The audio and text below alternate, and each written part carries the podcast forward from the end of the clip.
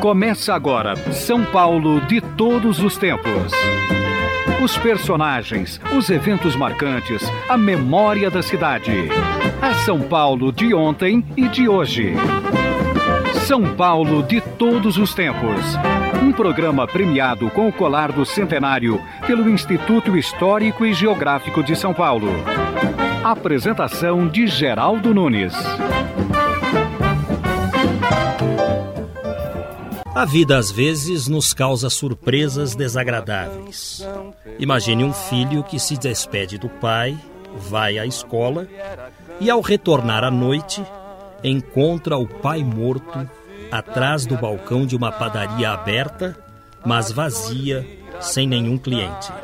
Essa história aconteceu com Alberto Saraiva, então um morador do Pari, que viu a violência urbana estampada à sua frente.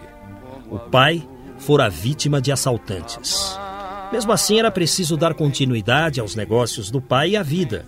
Alberto queria estudar medicina, mas precisava cuidar da padaria, sua única herança. Este é o início de uma história com final feliz. Alberto Saraiva é hoje proprietário do Habib's, a maior fast food de comida árabe do mundo. O Habib's surgiu em São Paulo e Alberto Saraiva, hoje médico formado, é português de nascimento.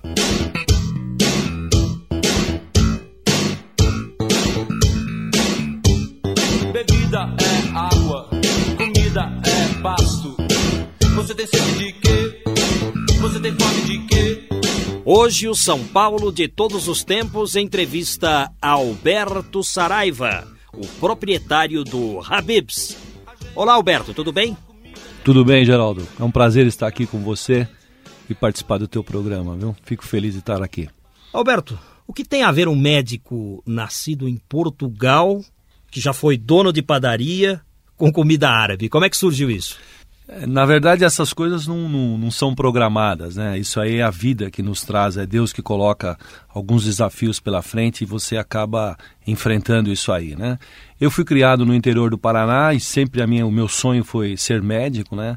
Nós viemos para São Paulo, meu pai veio para São Paulo e aí foi que ele comprou essa padaria no Belenzinho. Infelizmente ele foi assaltado nessa padaria aos 19 dias, quando ele tinha comprado a padaria. E eu então, a única coisa que nós tínhamos era essa padaria, uma padaria muito ruim, mal localizada, cheio de concorrência, equipamentos velhos, é, funcionários não qualificados, mas essa era a única coisa que a gente tinha, né? Então eu tive que tocar essa padaria para sustentar a minha família e, e eu, nessa época eu estava no primeiro ano da faculdade de medicina. E foi assim que tudo começou, né? A minha parte comercial começou nessa padaria. Pelas necessidades que eu tive é, de vencer nessa padaria foi que eu aprendi, né? Eu aprendi que na verdade as dificuldades, os obstáculos, na verdade são nossos amigos, porque eles nos ensinam, os maiores ensinamentos provêm exatamente das dificuldades, né? Nessa padaria eu aprendi, por exemplo, a vender barato, né? Naquela época o pãozinho era tabelado pela Sunab e eu como não tinha cliente, então eu coloquei o preço, os, os meus patrícios diziam que o pãozinho era não dava lucro nenhum, né? E eu como não tinha clientes, então eu coloquei o preço 30% mais barato e ainda fazia uma promoção, compre 10 pães e leve 12. O resultado disso, o que, que foi? Minha padaria passou a ter uma, uma maior quantidade de cliente possível. Surgiu o padeiro de rua, que é aquele indivíduo que compra os pães na tua padaria e vende nos negócios, nos botecos e tudo mais. Fiz uma clientela de padeiro de rua e a minha padaria, no fim, acabou sendo, é, acabou sendo a melhor. Então foi ali que eu aprendi a, a, filosofia de vender aos menores preços possíveis, né? Foi ali que eu aprendi que quando você associa qualidade com preço baixo, você ganha muitos clientes e a lucratividade aparece no final do mês. Você não tomava prejuízo porque você estava vendendo mais barato que, que a concorrência e o lucro ficava onde? Então, esse é o grande diferencial, da, inclusive, do Habibs né, e, da, e das grandes empresas. Né? Quando você vende ao, aos menores preços possíveis, você adquire o, o, principal item que é o cliente, né? E quando o cliente está dentro da sua, da, do seu estabelecimento, de alguma forma ele consome e ele te traz o lucro no final, né? Então essa coisa de atrair o cliente, de oferecer uma vantagem para o cliente dentro de um item importantíssimo, dentro do que a, do que a gente chama do carro-chefe, né? Isso é um, é um fator é, determinante no sucesso de uma empresa. Por exemplo, o Habibs, o carro-chefe do Habibs é a Bibis Firra, quer dizer, muito barato, né? O resultado disso qual é? Que nós conquistamos 120 milhões de clientes que passam na rede anualmente e que consomem 600 milhões de bibisfirras. Quer dizer, aquele produto carro-chefe que, tem, que é vendido barato, que é vendido numa condição especial e que é um custo-benefício muito grande para o cliente, que tem qualidade, que traz esse preço acessível, é o grande fator determinante do sucesso. E na padaria também foi a mesma coisa. O pãozinho, quando eu vendia o pãozinho mais barato, eu, ganhava o cliente que vinha consumir o leite, que vinha consumir a rosca, que vinha consumir o sanduíche na hora do almoço e tudo mais.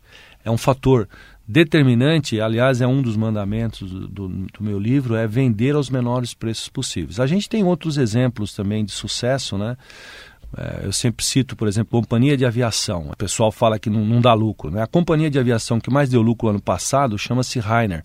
É uma companhia irlandesa, né? E que deu 28,4 percentuais de lucro ano passado. E o que, que ela fez? Ela vendia passagem de Milão a Londres, ela vende passagem a 4 dólares. Quer dizer, são exemplos, né? De que quando você tem é, um, um produto que você vende a um preço extremamente acessível e esse produto é um produto importante, o sucesso está na sua porta. Quer dizer, o importante é sempre a gente descobrir no que a gente está fazendo, no que a gente está vendendo, no comércio que a gente está tá tendo, qual é o item que eu posso fazer com que esse item atraia cliente, né? com que esse item ofereça vantagens ao cliente que sejam capazes de atraí-lo para o seu negócio. Esse é um, é um dos sucessos que a gente que eu aprendi dentro dessa necessidade. Porque na padaria, se eu não fizesse isso, eu não tinha como sobreviver. Eu estava cercado por outras cinco outras padarias. Não havia como chegar na minha padaria sem passar por essa padaria. Não tinha funcionários qualificados, nada. Quer dizer, teve outras coisas que também aconteceram. Né? Eu fui para dentro da padaria, aprendi a fazer a massa, aprendi o coração da padaria. Quer dizer, tem que trabalhar, né? Tem que trabalhar, aprendi as receitas e tudo mais. Que foi uma coisa depois que também eu carreguei para o resto da minha vida. Tanto é que as receitas do próprio Habibs foram receitas que eu aprendi com o cozinheiro e que depois eu mesmo coloquei no Habibs. quando você domina aquilo que você faz, você tem condições de ter maior sucesso, né? Porque você sabe sabe delegar funções, você sabe mandar, você faz, você faz, você não é tão dependente das outras coisas. Então são fatores importantes na vida de uma pessoa. Estamos entrevistando Alberto Saraiva, ele é proprietário do Habibs. E o que me estimulou a entrevistar o Alberto Saraiva é porque ele lançou um livro e aqui no São Paulo de todos os tempos nós costumamos tratar dos assuntos relativos à cidade. Eu fui procurado por um amigo, um antigo técnico de som, também produtor de rádio e televisão, o Alcides Viviane. O Alcides Viviane me apresentou esse livro e disse assim: Olha, leia porque fala muito a respeito de São Paulo. Os mandamentos da lucratividade é o nome do livro. Como é que pode um livro que fala sobre lucratividade tratar de assuntos ligados à cidade de São Paulo? Aí ele disse: Olha, eu não tenho muito tempo para te explicar, mas leia o livro que você vai achar interessante. Aí eu tirei férias, levei o livro comigo e olha, adorei, porque realmente o livro trata muito da cidade de São Paulo porque fala das pessoas, dos seres humanos. Daria para explicar, Alberto Saraiva, o que te levou a escrever esse livro e qual a ligação dele com a cidade? Bom, a ligação dele com a cidade tem a ver com a minha ligação, né? Porque a cidade de São Paulo, para mim, começou como uma cidade violenta, né? Eu perdi meu pai, meu pai foi assassinado, não pude nem me despedir do meu pai. Quer dizer, foi uma tragédia muito violenta para mim e que me trouxe talvez uma, a maior dor que eu já tive até hoje, né? Mas em compensação, a cidade de São Paulo também, ela me trouxe a minha esposa que eu conheci aqui, me deu quatro filhos que, que são, são criados aqui e também me deu a oportunidade de eu vencer na minha vida com o Habibs. Foi na cidade de São Paulo, na rua Serro Corá, na, no Alto da Lapa, que surgiu a primeira loja do Habibs, né? Foi ali que eu encontrei um ponto comercial e que eu tinha aprendido toda a culinária árabe. Eu falei, vou montar um, um fast food de comida árabe aqui. Mas vou montar voltado para a população, voltado para a classe média, voltado não um fast food de comida árabe é, com mais requinte ou voltado só para a colônia árabe, né? voltado para a população de São Paulo mesmo. Né? E nessa loja, então, eu tive 42 dias é, de fila na porta e foi ali que então começou o Habibs, com as suas esfias, com seus quibes, com seus pratos árabes e tudo mais. Né? Agora, a passagem da padaria para o Habibs é uma história longa. No, no livro você conta o seguinte, que certa vez você já estava desistindo de tudo, Sim. da padaria. É. Aí você pegou um táxi às quatro horas da manhã, por aí, é. e o motorista de táxi contou uma história para você e aí você disse o seguinte: não, eu tenho que continuar tocando meus negócios. Conte para nós. É, esse é um relacionamento que eu tenho, porque eu sou muito crente em Cristo, em, em Deus, né? E eu estava praticamente realmente desistindo dessa padaria, porque eu não tinha experiência nenhuma. E eu tinha, eu quando fui fazer medicina, eu tive que prestar vestibular três anos consecutivos. No primeiro ano eu prestei vestibular em cinco faculdades, tomei pau em todas elas. No, em 72 eu prestei eh, vestibular em seis faculdades, também tomei pau. E no terceiro ano eu prestei facu faculdade em seis faculdades e aí eu passei, né? Quer dizer, foi uma dificuldade. E meu pai sempre nessa época ele me falava assim, filho, não desiste, você quer ser médico, você tem que continuar ele me usava uma frase que é preciso caminhar, é preciso sempre dar um passo para frente, é preciso você sempre acreditar no futuro, é preciso você acreditar nos seus sonhos e tudo mais, né? E eu fiquei com essa lição do meu pai. Quando eu estava desistindo da padaria, né, praticamente numa madrugada, eu falei: "Ah, eu vou, eu vou sair fora". Eu peguei um taxista e contei essa história toda para ele. E incrível, eram umas quatro horas da madrugada, quando eu desci do táxi, ele falou: Não desista, é preciso caminhar. E eu fiquei tão emocionado com aquilo que eu entrei para dentro da padaria, abri as portas da padaria, ajoelhei, pedi perdão a Deus porque eu tinha perdido toda a minha fé, né? Porque tinha acontecido aquele desastre. Pedi perdão a Deus e pedi força para que eu vencesse na minha vida. E foi ali então que eu criei coragem para enfrentar todos os problemas da padaria e para transformá-la numa, numa excelente padaria. Foi daí que eu comecei então a, a, acreditar que eu podia vencer, que eu tomei a atitude de vender mais barato, que eu fui para dentro para aprender a fazer a massa. Foi aí que eu criei coragem nessa frase dita por esse taxista. E ele nem cobrou a corrida? Nem né? cobrou a corrida. Foi uma coisa assim que não sei se ele não cobrou pela situação, ou porque ele ficou com dó de mim, ou se eu entendi que aquilo tinha sido, que aquilo foi uma mensagem que veio para mim, né? Porque o taxista não falou nenhuma palavra e no final ele falou: "Não desiste, é preciso caminhar". Que era Lembrei... mais ou menos o que o seu pai lhe dizia. Exatamente igual o que meu pai me dizia.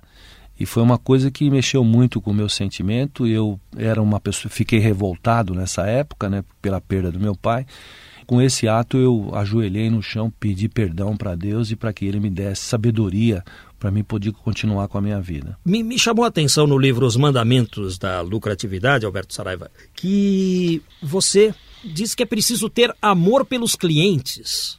Todo comerciante, na verdade, ele, a maioria descarrega seus, seus, suas incapacidades, seus problemas, exatamente em cima do cliente. É uma coisa que não dá para entender isso aí. Mas sempre você quer cobrar mais caro, você aumenta o preço. Você quer fazer alguma coisa, você sempre está descarregando em cima do cliente. E eu tenho essa filosofia, uma definição muito importante a respeito do que é ser comerciante. No meu conceito, ser comerciante é o ato de amar, relacionar-se e servir aos clientes em troca de algo, sempre oferecendo vantagens que sejam capazes de atraí-los e dar a eles o que necessitam e o que desejam. Veja que essa definição é uma definição extremamente difícil de você praticar, porque você tem que amar o cliente, você tem que se relacionar com ele, você tem que oferecer vantagens, você tem que dar ao cliente aquilo que ele necessita, aquilo que ele procura, tá certo? Quem faz isso de maneira correta sempre tem sucesso, né? Porque ele recebe em troca o resultado que é a quantidade de cliente dentro da sua loja. Quando você ama o cliente, você não, você coloca ele num ambiente bom, você dá uma qualidade maior. Quando você ama o cliente, você faz um preço menor. Você vê o que, que ele está querendo, o que, que ele está desejando. Você vai ao encontro dele, né? E é exatamente isso que faz o sucesso do teu negócio. Então é, é, eu sempre digo que aquela, aquele lojista meu que quer vencer, ele tem que estar tá sempre preocupado em oferecer um ato de amor ao seu cliente. Ou seja, determinar, detectar o que é que o cliente quer, o que, que lhe faz bem, qual é o custo-benefício melhor para ele, tá certo? E a partir daí, então, as atitudes passam a ser atitudes corretas que sempre captam e sempre atraem cliente. E o resultado disso é a lucratividade. Eu sempre falo que é pensar nas pessoas dá mais lucro do que pensar no próprio lucro. Quando você pensa nas pessoas, você consegue mais resultados, porque eles te retribuem, né? Com a frequência, eles retribuem com a fidelização, eles retribuem de uma série de formas e aí o resultado final disso é o lucro. O lucro é uma consequência de tudo. Estamos entrevistando Alberto Saraiva. Ele é proprietário do Habib's, a maior fast food de comida árabe do mundo. Ele está aqui no São Paulo de todos os tempos. É, rapidinho, Alberto, onde é que ficava a padaria do seu pai que você herdou? Ficava no Belenzinho. Rua? Rua Visconde de Parnaíba, esquina com a Siqueira Bueno. Até hoje existe essa padaria lá.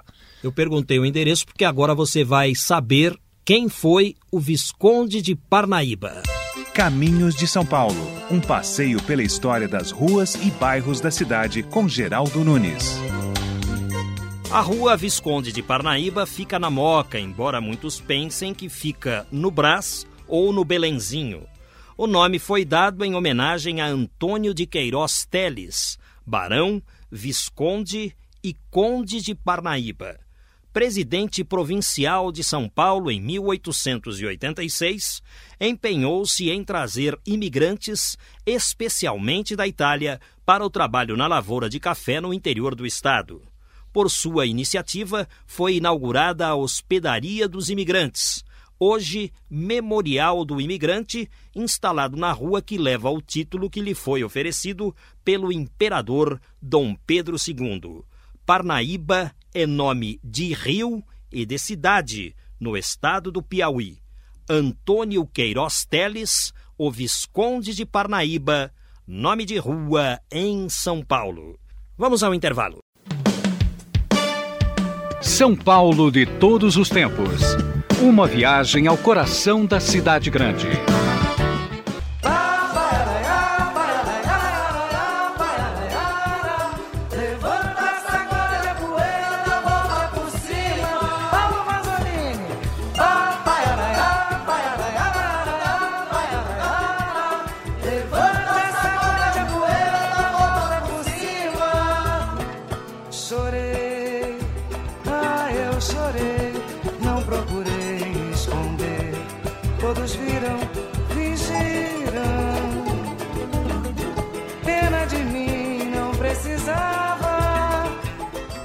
Volta por cima, música do Paulo Vanzolini na voz da Bete Carvalho. Outro dia eu estava numa roda de amigos e todo mundo estava cantando uma música, uma brincadeira, cada um canta uma.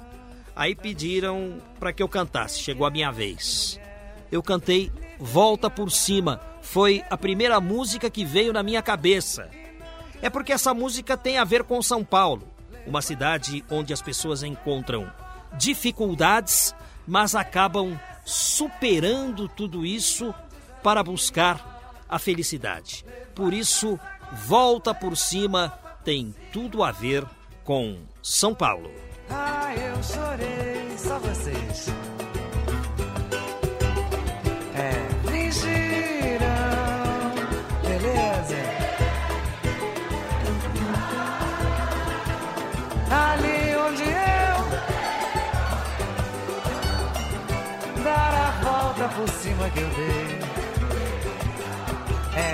Vamos continuar nossa entrevista com o Alberto Saraiva, que deu a volta por cima.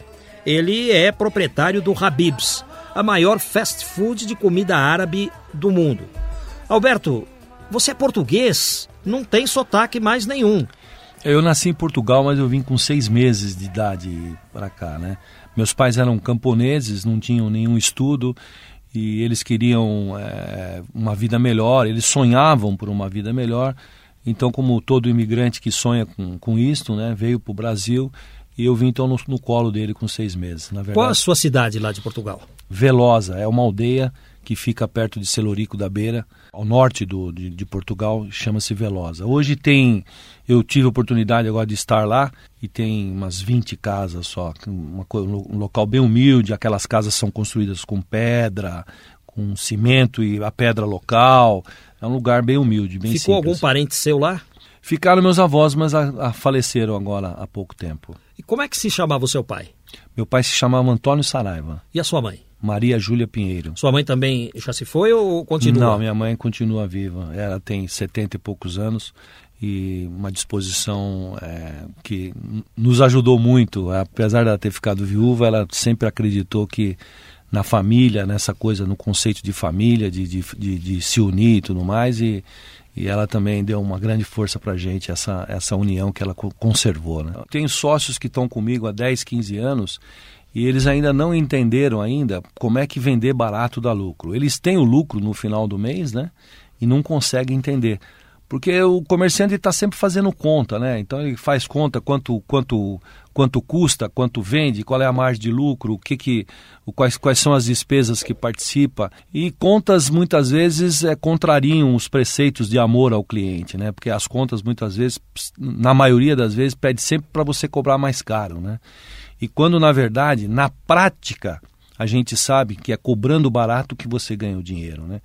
Então, alguns, alguns, eu tenho alguns economistas que trabalham comigo ele fala, puta, não consigo entender como é que a gente vendendo esfirra 59 centavos, a gente ganha, a gente tem lucro no final do mês, né? Eu, eu sempre respondo, você não precisa entender, pratica isso e é o que basta, né? Porque se o resultado é bom, para que, que você vai Agora, querer isso vale só para quem vende esfirra ou para quem vende gravata, camisa, Isso calça? vale para tudo, isso vale para tudo. Se alguém quiser ter sucesso no seu negócio, naquilo que está fazendo, faça todo esforço para associar qualidade com preço baixo. Né? No mundo dos negócios, a regra é oferecer mais e cobrar mais. Se você cobra menos, você oferece menos.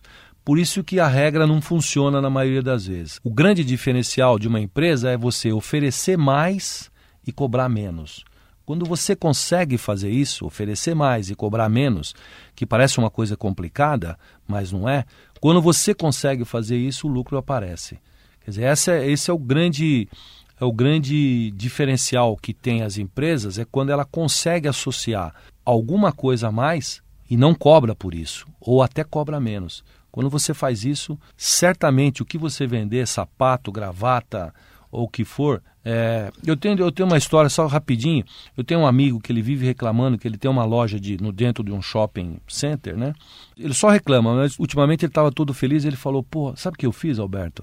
Eu fiz aquilo que você sempre me falou. Eu vendi nessa, nessa liquidação, eu vendi tudo num preço bem baixo mesmo. O que, que aconteceu? Vendi todo o estoque, paguei todas as minhas dívidas e ganhei uma, uma grana lascada.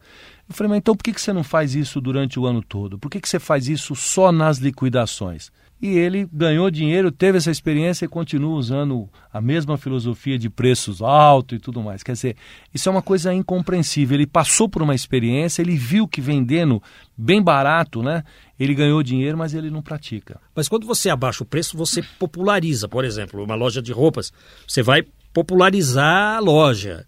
E aí você talvez comece a vender para um público que não é o público da loja. Não, não tem, não tem problema. E aí é que é a grande confusão. Quando você vende barato, você não tá, não é questão de popularizar.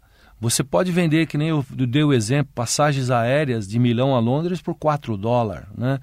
Você pode vender produtos, é, produtos mais caros, porque o, o, o conceito é vender aos menores preços possíveis. Então, quando você faz bem essa equação, é que você vence. O fato de você vender barato não quer dizer que você vai popularizar. Quando você vende barato, você ganha uma quantidade de clientes muito grande, acima do que você esperava. E aí dá essa impressão de popularização. E mesmo que ocorra popularização, é um fator altamente positivo, né? Porque o dinheiro do, do pobre, o dinheiro da classe mais baixa, da, da classe alta, o dinheiro é igual, o valor é igual, tá certo? Não, não tem diferença entre o dinheiro do rico e o dinheiro do pobre, né? O importante é você ter os clientes e que consuma o teu produto. E aí sim aparece o resultado. Alberto Saraiva está contando histórias para nós aqui no São Paulo de todos os tempos. A primeira pergunta que eu fiz para ele no programa foi o seguinte: como é que você, sendo português, entrou no ramo de comida árabe? Ele vai explicando uma coisa, vai explicando, não falou ainda. Essa é uma historinha é, que eu tinha. Eu tinha uma, uma, uma lanchonete, né? Um boteco na Lins de Vasconcelos. E na frente morava um senhor de 70 anos. E quando eu estava abrindo essa lanchonete, ele me procurou e falou: pô, eu queria trabalhar com você aqui nessa lanchonete e tal. Eu falei: mas o senhor já tem uma certa idade. Quantos anos o senhor tem? Ah, eu tenho 72 anos, mas eu queria. É só eu atravessar a rua, você não precisa me pagar nada. É, eu só não quero ficar em casa amolando a minha, minha esposa e tudo mais. Eu atravesso a rua, me deixa eu fazer alguma coisa. Aí eu, com, com, até com dó no coração, né, falei: mas o senhor sabe fazer o quê? Ele falou: ah, eu sei fazer esfirra, quibe, prato árabe. E aí eu vim descobrir que esse senhor tinha sido o maior cozinheiro durante 25 anos, na 25 de março, e ele tinha sido um dos maiores cozinheiros árabes é, do, é, do, de São Paulo, né? Eu estava exatamente procurando é, como é que fazia esfirra, quibe, porque eu já estava com essa tendência, né?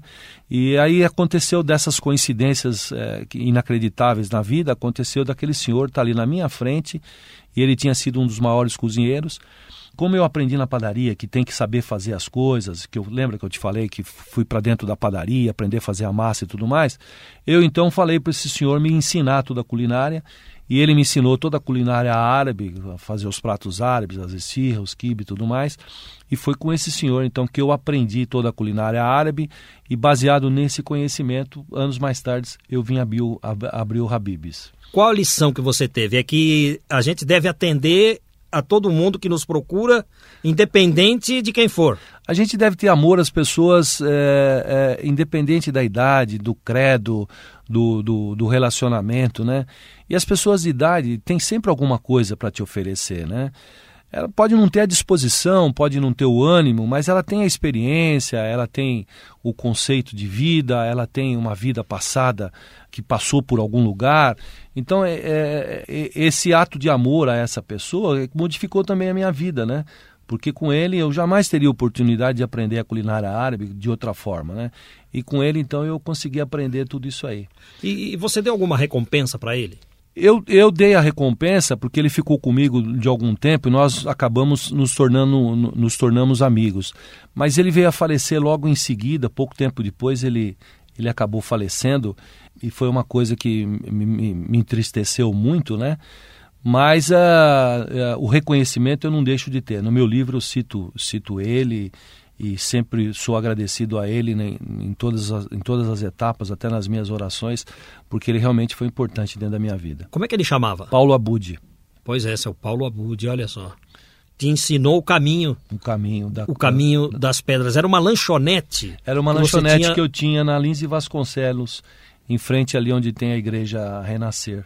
Sabendo das suas histórias aqui no livro Os Mandamentos da Lucratividade, eu fiquei sabendo que antes do Habibs, você implantou em São Paulo o rodízio de pizza. Na época em que o rodízio de pizza era bom, porque hoje em dia rodízio de pizza é sinônimo de, de pizza ruim. Exatamente. Nós, é, eu fui o precursor, né? É, do lançamento dos rodízios de pizza em São Paulo, né?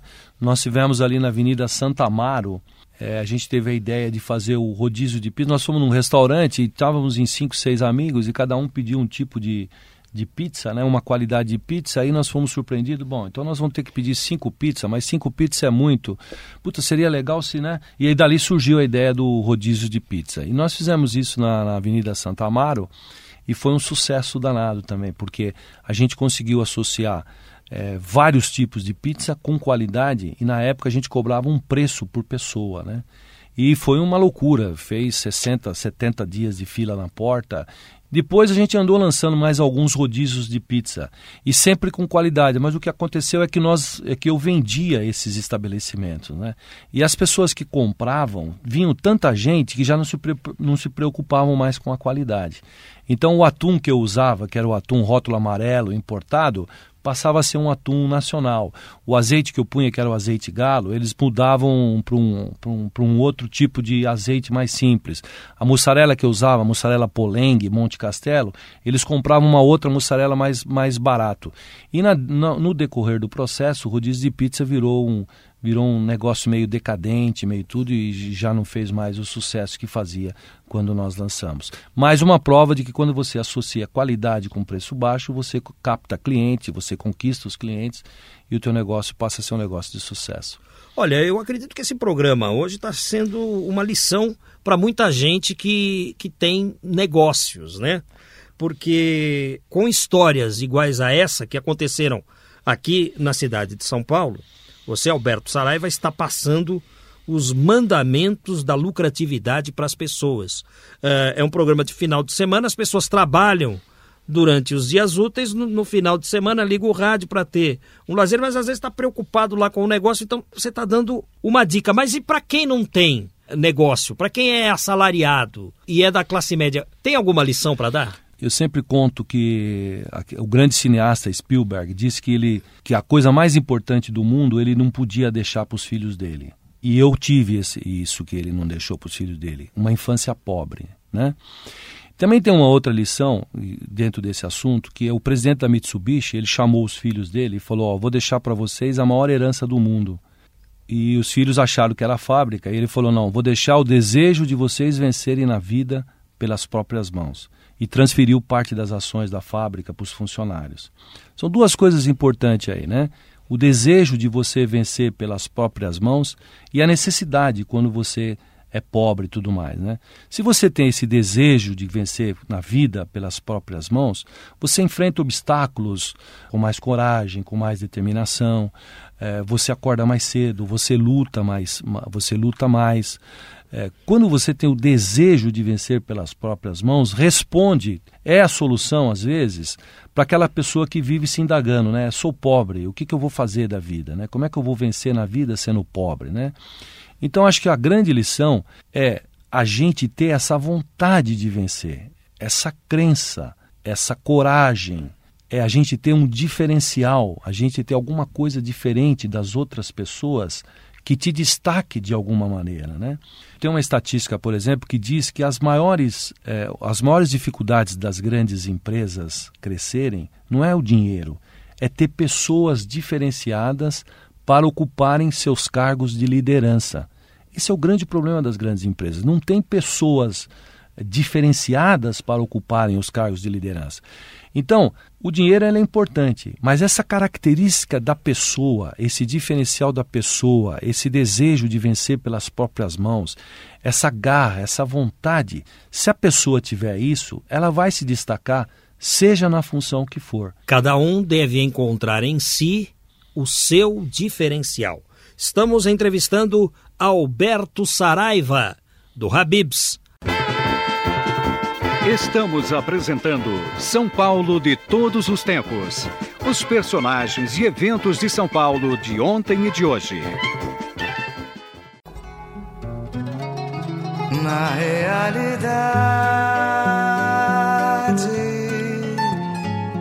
não vem do morro nem lá da cidade. Alberto Saraiva do Habibs está conosco aqui no São Paulo de todos os tempos. O Habibs se tornou a maior fast food de comida árabe do mundo. Você tem certeza disso, Alberto Saraiva? Será que lá na, na Arábia, no Líbano, uh, nos países árabes, enfim, não tem um fast food maior que o seu, não? Você tem certeza que é o teu? Nós temos certeza, porque, primeiro, comida árabe nunca foi é, fast food, né? Nós é que é, trouxemos esse conceito de transformar os restaurantes, a comida árabe no sistema fast food. Quer dizer, isso nem existe no mundo, né? Não existe no mundo restaurante árabe com drive-thru, com, com uma série de outras coisas aí que, que mudaram todo o perfil, né? Então, primeiro que não existe. E segundo, as redes de comida árabe que tem são pequenas. Tem 5, 6, 7 lojas e não existe nenhuma rede com 250 lojas como é o nosso caso, né? Já, já são 250, são, é, a são, maioria em São Paulo, como é São que é? 250 espalhados por todo o Brasil. Nós temos loja desde Belém do Pará até em Caxias, Porto Alegre e mais São Paulo, a cidade de São Paulo, onde o Habibs nasceu, né, tem a maior representatividade. Nós temos quase 100 lojas na cidade de São Paulo. Agora, o gosto da esfirra de São Paulo é o mesmo da esfirra de Belém? Tem que ser o mesmo, né? Porque isso é a característica principal de uma franquia, né? É você ter o mesmo padrão de qualidade aonde quer que seja. Para isso a gente tem cozinhas centrais, né? Eu tenho em Belém do Pará, eu tenho uma cozinha central, em Porto Alegre eu tenho uma cozinha central, e essas cozinhas centrais elas fornecem a região aonde tem as lojas. Nós não trabalhamos com congelado, só com produtos é, semi-prontos, né? E não é produto congelado, que é exatamente para ter uma qualidade melhor. E, e... Esse negócio de franquia é complicado, porque você aprendeu eh, lá com aquele senhor da Lins de Vasconcelos a fazer a esfirra. E aí você montou a primeira loja na Cerro Corá. Você contou aqui para nós no São Paulo de todos os tempos. Só que hoje existem várias lojas esparramadas por São Paulo. Tudo bem, tem uma cozinha central. Como é que é, o atendimento é igual? O, o, padrão é igual? Tem tudo isso. Então, Geraldo, é, é, na, na, na questão de qualidade, fica, fica fácil de resolver quando você tem uma central de produção, tá certo? Porque o kibe que você faz para uma loja, faz, você faz para outra, né? Porque o kibe vai semi-pronto, ele só é frito na loja, né? Então ele tem a mesma qualidade, as esfirras, as pizzas e tudo mais. O mais difícil para nós é o atendimento aos clientes, porque uma loja atende de 30, 40 mil pessoas por mês. Né? Então o atendimento é mais complicado. Aí entra os departamentos, né? nós temos 12 departamentos que dão apoio às lojas. E aí tem o departamento de treinamento, tem o departamento de supervisão, de controle de qualidade, e são esses os departamentos que têm que garantir o padrão e garantir o bom atendimento ao cliente. Como é que você começou com as franquias? Porque, como eu disse, franquia é uma coisa complicada. Então, eu, quando eu tinha a 15 loja, tem, tinha uma senhora do, do, ABC que ela foi levar o pessoal da aviação, que ela tinha uma companhia de, avi, de aviação, de ônibus, né? E ela levou os funcionários numa loja nossa e na hora de pagar a conta ela queria falar com o dono de qualquer jeito, né? O gerente foi lá e falou, não, eu quero falar com o dono porque essa conta está errada, não é possível uma coisa dessa e tal. E eu estava na cozinha, saí da cozinha, fui atender a senhora. Eu falou, ó, eu quero falar com você porque eu não acredito nessa conta, essa conta é errada. Ela está barata demais. Ah, ela reclamou porque estava barato. Ela reclamou porque estava barato demais. E essa senhora depois, ela achou tão barato o preço que ela acabou querendo ser a minha primeira franqueada do Habibs. Eu falei, não, mas eu não estou franqueando ainda, nós não temos manuais. Não, não, eu quero ser a primeira franqueada, a gente assina qualquer documento, eu tenho um ponto comercial e tudo mais. E essa senhora que chama-se Beatriz Braga acabou sendo a primeira franqueada na loja de Santo André.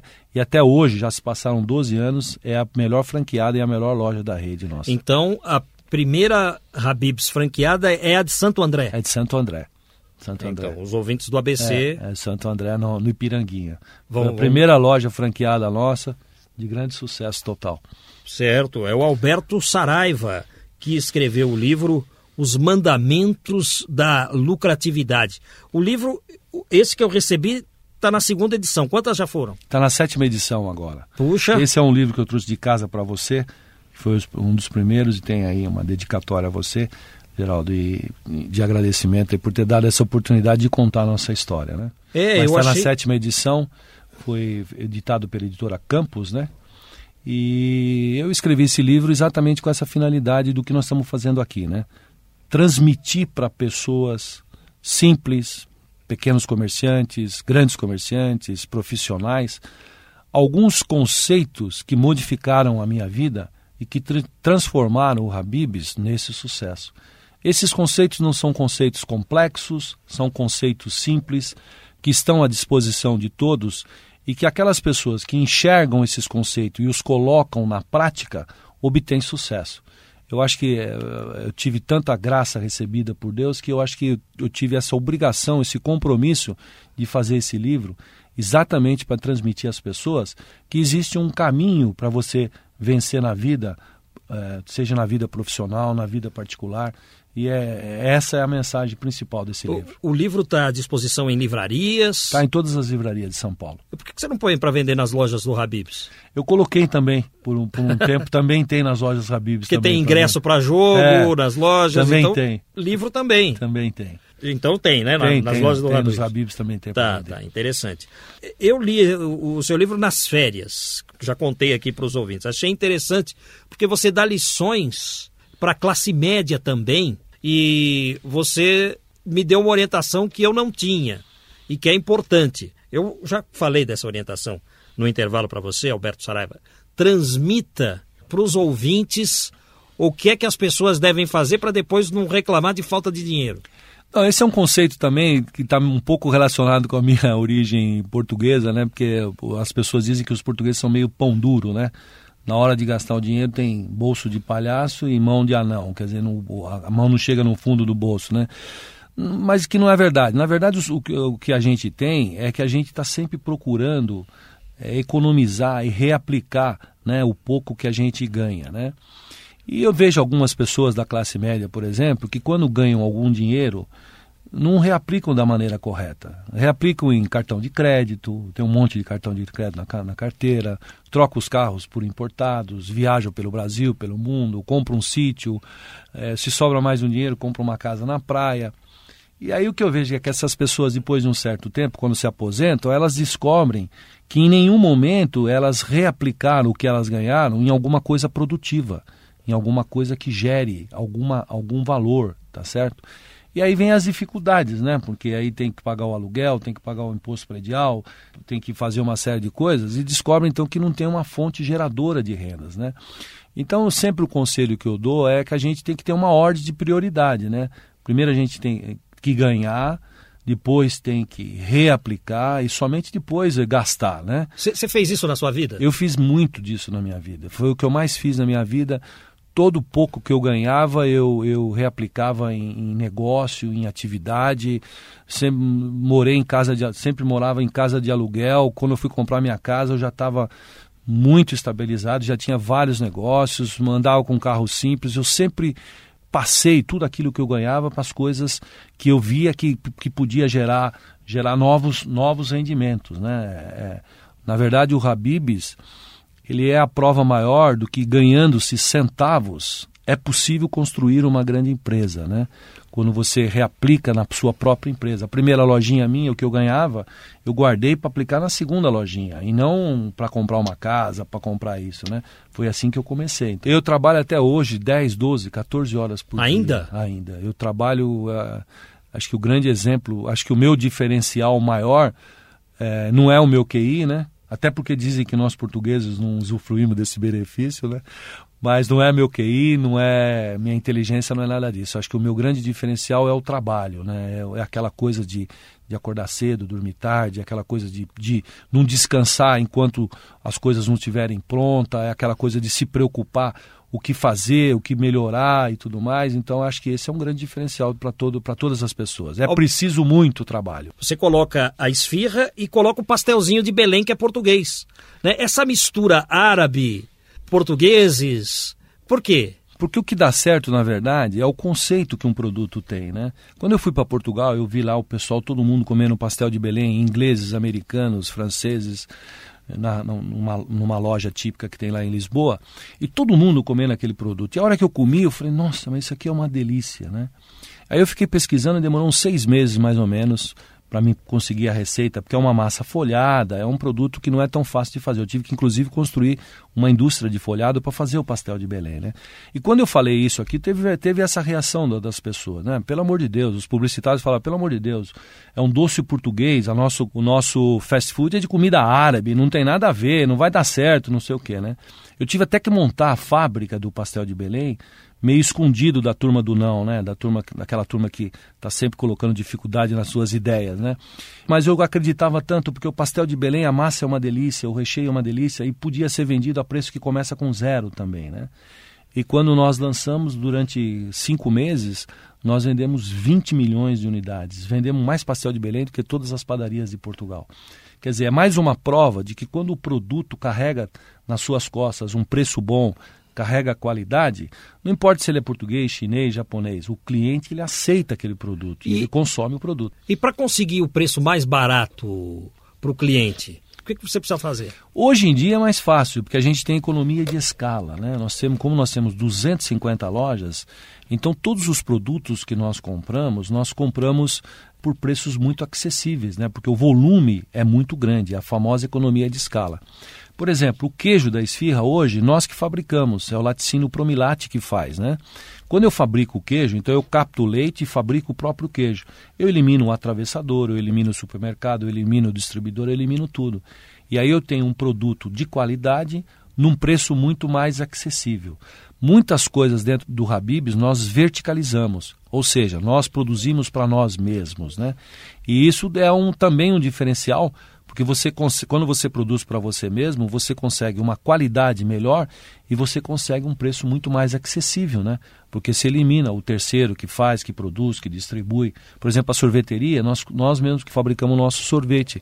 E aí eu elimino grandes indústrias, né, que, que embutem altos custos devido às suas enormes estruturas. Eu elimino todo esse custo, eu elimino do produto e o produto fica mais acessível.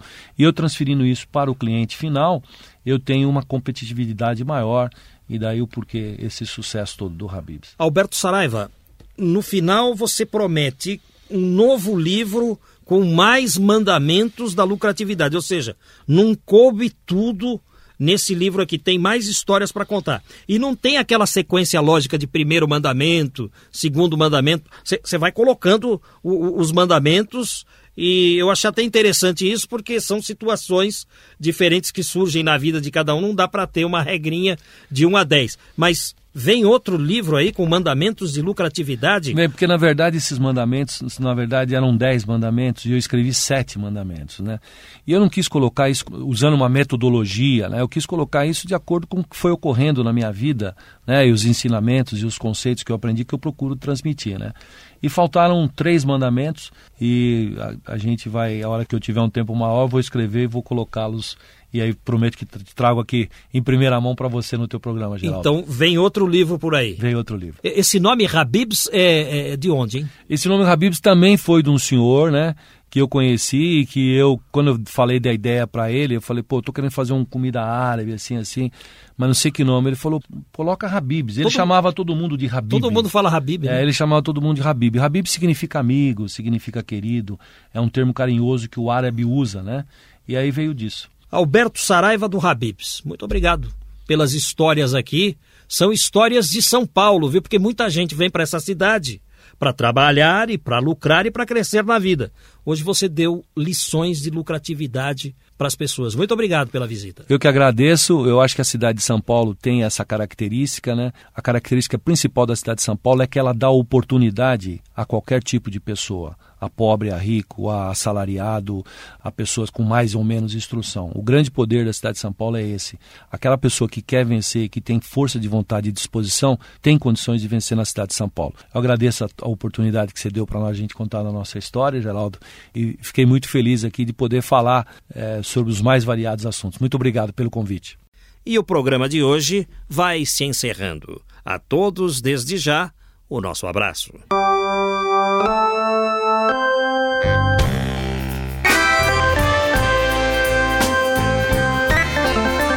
Trabalhos técnicos e mixagens de Antônio Silva, o Toninho Cuca.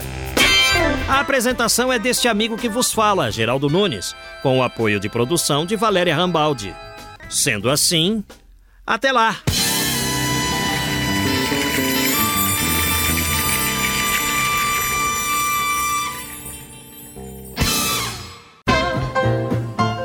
Estamos encerrando mais uma edição do programa São Paulo de Todos os Tempos os personagens, os eventos marcantes, a memória da cidade. A São Paulo de ontem e de hoje. São Paulo de todos os tempos. Um programa premiado com o colar do centenário pelo Instituto Histórico e Geográfico de São Paulo. Apresentação de Geraldo Nunes.